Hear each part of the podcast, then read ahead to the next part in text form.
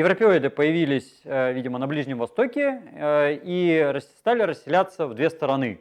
На запад, в Европу и по Северной Африке это другая история, а на восток, вдоль берега Индийского океана, в сторону Индостана, через Ирак, Иран, Афганистан, Пакистан, Северную Индию, где уже, куда уже дошли в раннем Железном веке в виде ариев, так называемых, арийской или там ираноязычных, Э, которые были земледельцами и скотоводами, и вдоль долины э, Инда в основном, э, ну и частично Ганга, стали активно распространяться, вытесняя живших там до них ведоидов. Ну, на этот момент арийские племена не были объединены в государственные какие-то единые структуры, поэтому это расселение шло довольно плавно и постепенно, и в ходе расселения по Индостану они взаимодействовали, ну и в основном вытесняли живших там ведоидов. А, правда, а, палеоантропология Индии, она катастрофически стремится к нулю, поэтому точно про более древнее население Индостана мы практически ничего не знаем.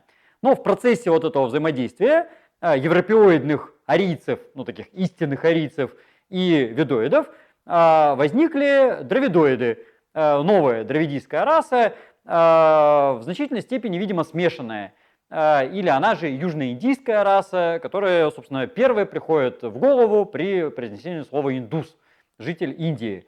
А, то есть достаточно смуглые, но не такие смуглые, как все-таки экваториалы, а, с прямыми или слабо волнистыми волосами и с такими как бы промежуточными чертами. В значительной степени, кстати, они похожи на эфиопов в силу того, что и эфиопы, они тоже смешанные между экваториалами и европеоидами, ну, в какой-то степени, по крайней мере. А, таким образом, на территории Индостана получается сразу как минимум три расы. Это самые древние ведоиды, а, позже появившиеся европеоиды и результат смешения тех и других а, дравидоиды. Но после этого в силу кастовой системы и очень сильной социальной изоляции на территории Индии возникло порядка двух тысяч расовых типов – это, наверное, рекордное количество среди вообще всех территорий планеты. Э, и да ужасного обидно, что они практически никак не изучены.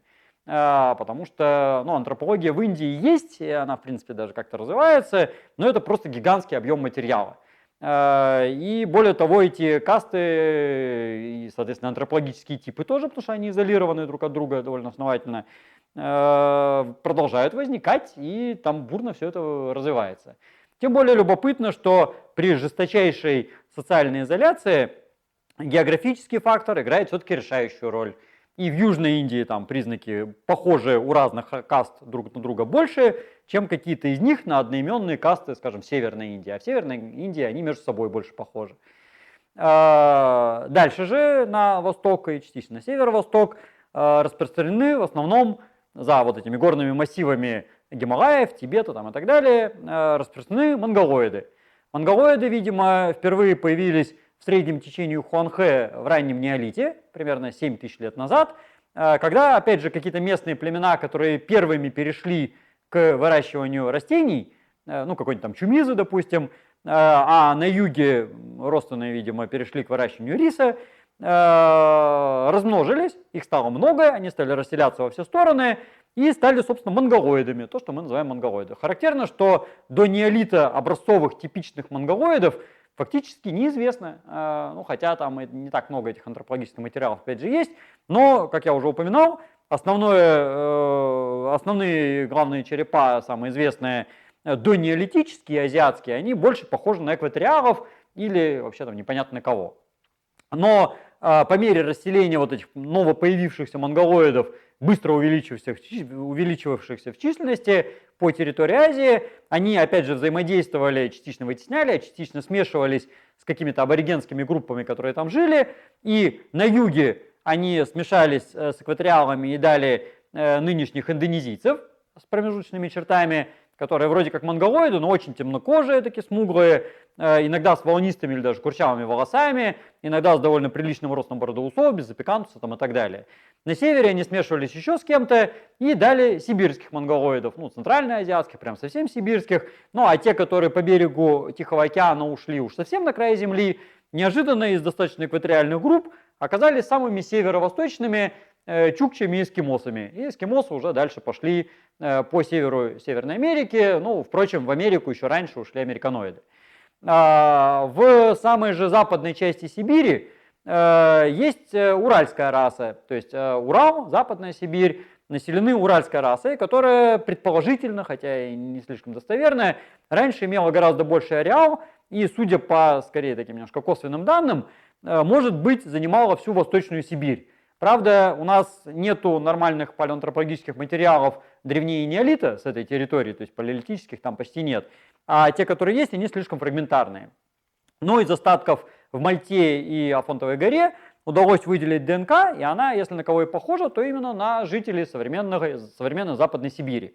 При том, что Мальта это Иркутская область, а Фонтова гора это Красноярск. И э, получается, что э, на территории большей части Сибири, видимо, жили такие протоуралоиды, можно их так назвать, э, которые потом были вытеснены э, вновь появившимися монголоидами, э, которые, видя вначале предков современных юкайгеров, потом ивенков, потом якутов, потом бурятов, э, последовательными волнами вплоть до позднего средневековья с юга все шли, шли и шли, ну, каждый раз как бы с какой-то новой культурой, вначале там были охотники, потом были оленеводы, потом были скотоводы, потом еще более крутые скотоводы, и э, они замещали все друг друга, и теперь искренне считают себя местным коренным населением. Вот. А, хотя понятно, что и до них там кто-то тоже жил. А, ну а в последующем уже э, на все эти же самые территории пришли снова европеоиды, только теперь уже в виде русских, э, ну если про Сибирь речь идет, где-то начиная там плюс-минус 16 века и позже, начинают идти уже миграция новая с запада на восток, только уже европеоидов.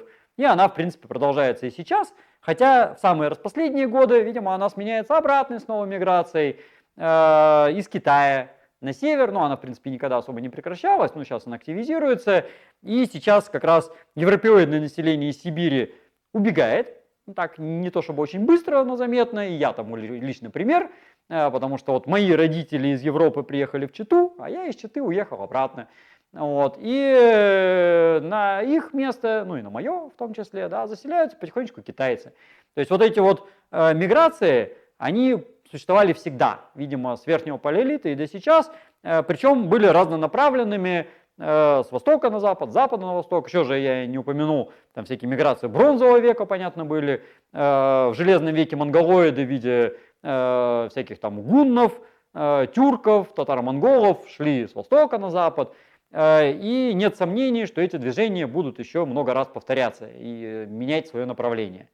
Э, так что по итогу азиатский материк, наверное, самый разнообразный. То есть тут есть и экваториалы, и европеоиды разных причем вариантов, и монголоиды, и всякие смешанные группы.